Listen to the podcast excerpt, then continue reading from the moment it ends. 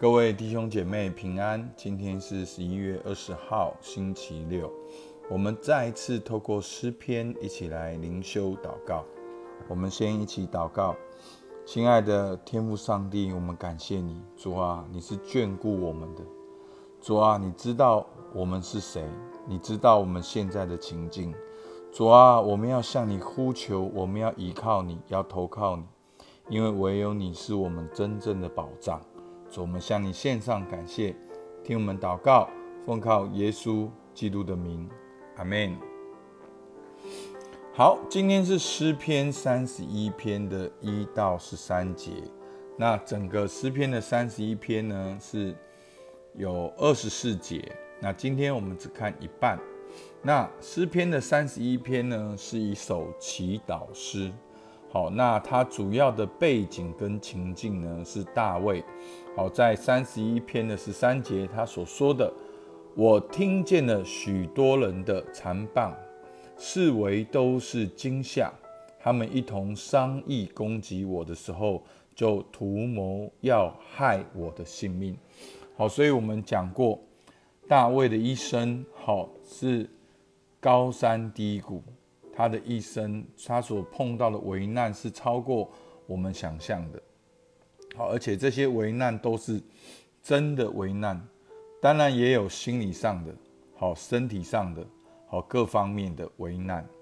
好，所以呢，这首祈祷诗呢，主要的重点就是在患难中信靠神。那今天我们会看到三段。好，第一段，诗人在患难时投靠耶和华。第二段，诗人把自己的性命交在神手中。第三段，诗人求耶和华连续他。那因为我们今天选读的经文是到它的一半，所以今天的结尾呢，其实并没有一个好的结尾，但是却是一个真实的结尾。好，我们先来看第一段，诗人在患难时投靠耶和华。一到四节，好念给大家听。耶华，我投靠你，求你使我永不羞愧，凭你的公义搭救我。求你侧耳而听，快快救我，做我坚固的磐石，拯救我的保障。因为你是我的岩石，我的山寨，所以求你为你的名的缘故引导我，指点我。求你救我脱离人为人为我暗设的网罗，因为你是我的保障。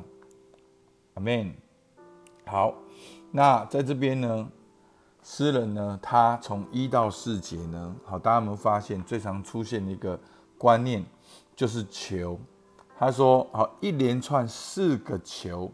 第一个求，第一节，求你使我永不羞愧。第二节，求你侧耳而听；第三节，所以求你为你的名的缘故引导我。好，第四节，求你救我脱离人为我暗设的网络。所以一连串很快的节奏，求求求求。好，所以诗人仿佛在一个非常急难危难的当中。他呼求神，他投靠神，他求神来帮助他。所以呢，当在求的背后呢，如果你仔细看这个经文，当你好，比如说求你使我不羞愧，凭你的公义搭救我。所以呢一个求呢，都配上了一个神的属性跟作为。好，第二个，求你侧耳听，快快救我，做我。坚固的磐石，拯救我的保障，因为你是我的岩石。好，所以呢，刚才是讲到公义，现在讲到了保障、岩石跟山寨，然后再来呢，求你为你的名引导我。好，那这边其实是要求什么？是要求神来引导大卫，引导诗人。但是要怎么引导呢？是为你的名。好，神要因为他是耶和华，是又真又活的神的名来引导大卫。然后呢，最后一个，求你救我脱离人为我暗设的网罗，因为你是我的保障。好，所以有没有很清楚？前面一连串四个球，配上了神是公义，神是我的岩石山寨，要为你的名，你是我的保障。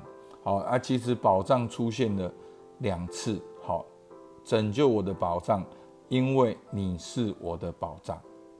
好，所以呢，我们可以看到，从诗人说在患难投靠耶和华，我们看到诗人的那个节奏是很快的，求求求求，所以。可见这个环境是很极难、很大的挑战。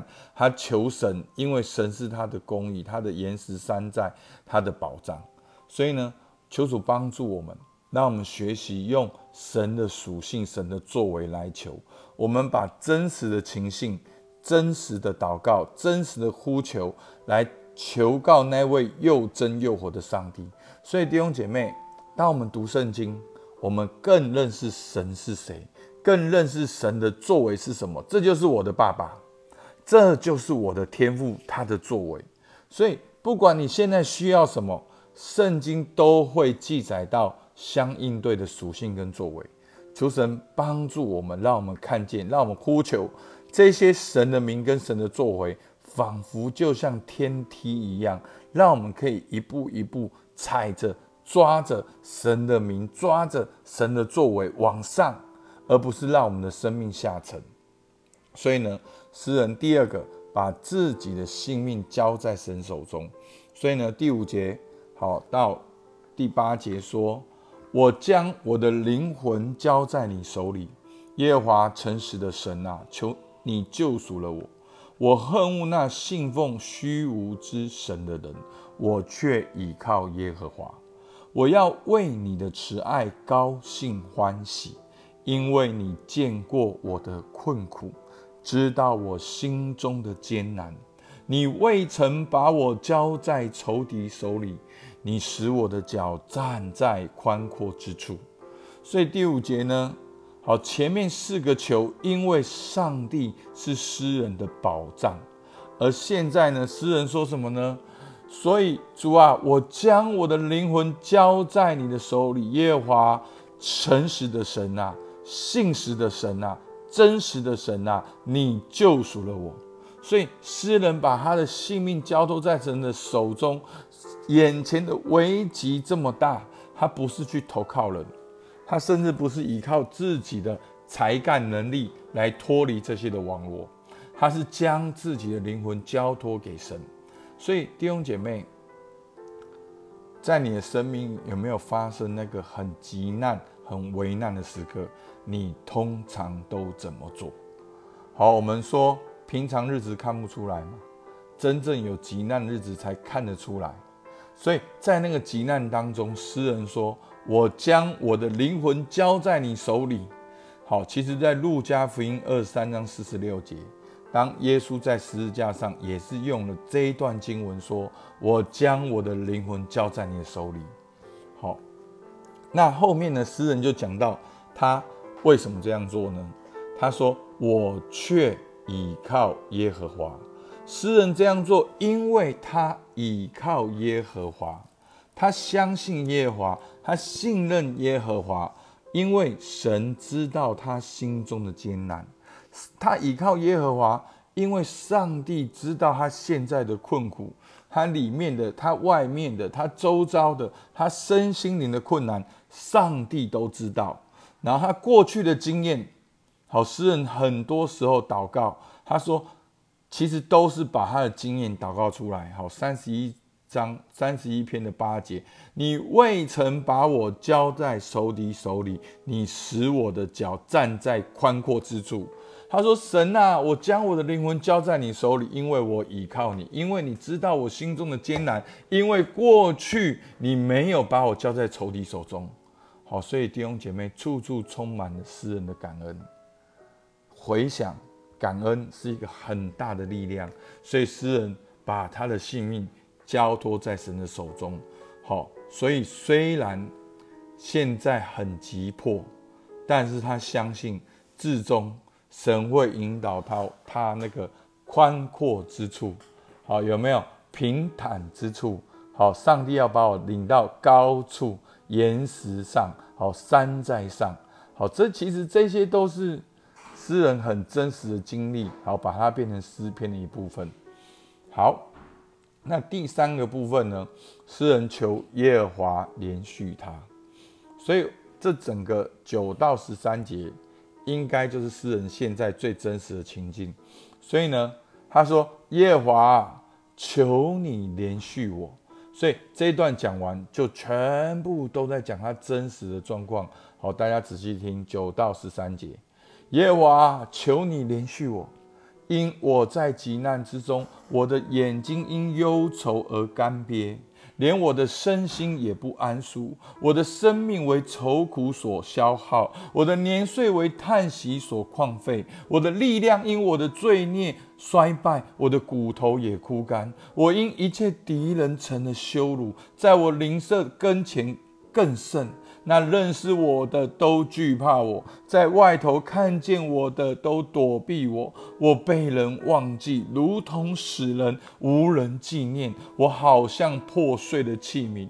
我听见许多人的残棒，刺猬都是惊吓。他们一同商议攻击我的时候，就图谋要害我的性命。当我们念完了这整个段落。我们很明显的知道，好，为什么耶稣引用第五节？我将我的灵魂交在你的手里，因为就是九到十三节，也是耶稣所遇见真实的情境。好，这些大卫真实的情境，真实的需要把它说出来。所以弟兄姐妹，我们基督徒有一种不正确的期待，就是信了主之后，都快快乐乐、平平安安、一路顺遂。大卫是合神心意的人。大卫在年轻的时候就被蒙神说他要做王，他被萨姆尔高利做王。但是经过了十几年人生的淬炼，甚至这些淬炼真正做王之后，之后还有磨练。好，所以弟兄姐妹，真的求主求主帮助我们，让我们能够有一个真实的生命。真实的性情，不是拜偶像，活在宗教里面，好是真实的，把你的真实的情境说出来，祷告出来，跟神诉说真实的需要。好，诗人说什么？他眼睛因为忧愁而干瘪，他身心不安舒，生命愁苦耗尽，年岁叹息，力量衰败，骨头枯干，羞辱躲避，被人忘记，常伴惊吓。真实的，所以弟兄姐妹不要，哎，嗯，那个某某某最近过得怎么样？很好，有没有什么带导的？很好，啊，最近怎还好，很好。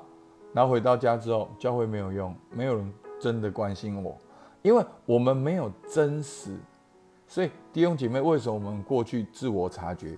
其实自我察觉并不是要定罪大家。自我察觉就是一个目的，帮助大家真实，真实了之后，我们可以来到神的面前，跟神真实的连接。好，所以呢，我们的默好，那我相信明天的经文会给这个祷告一个回应，一个呼应。好，但是我们今天呢，三个默想跟应用：一，你今天要向神求什么？当你要求什么的时候，你想到神怎样的属性作为可以帮助你？二诗人为何把灵魂交在神手中？还记得吗？刚才牧师讲有三个理由。那你会把你的性命交在神的手中吗？为什么？第三，诗人求神连续说出他真实的需要。如果是你，你要分享什么？记录下来，祷告，求神的名，求神的作为来介入，来充满你。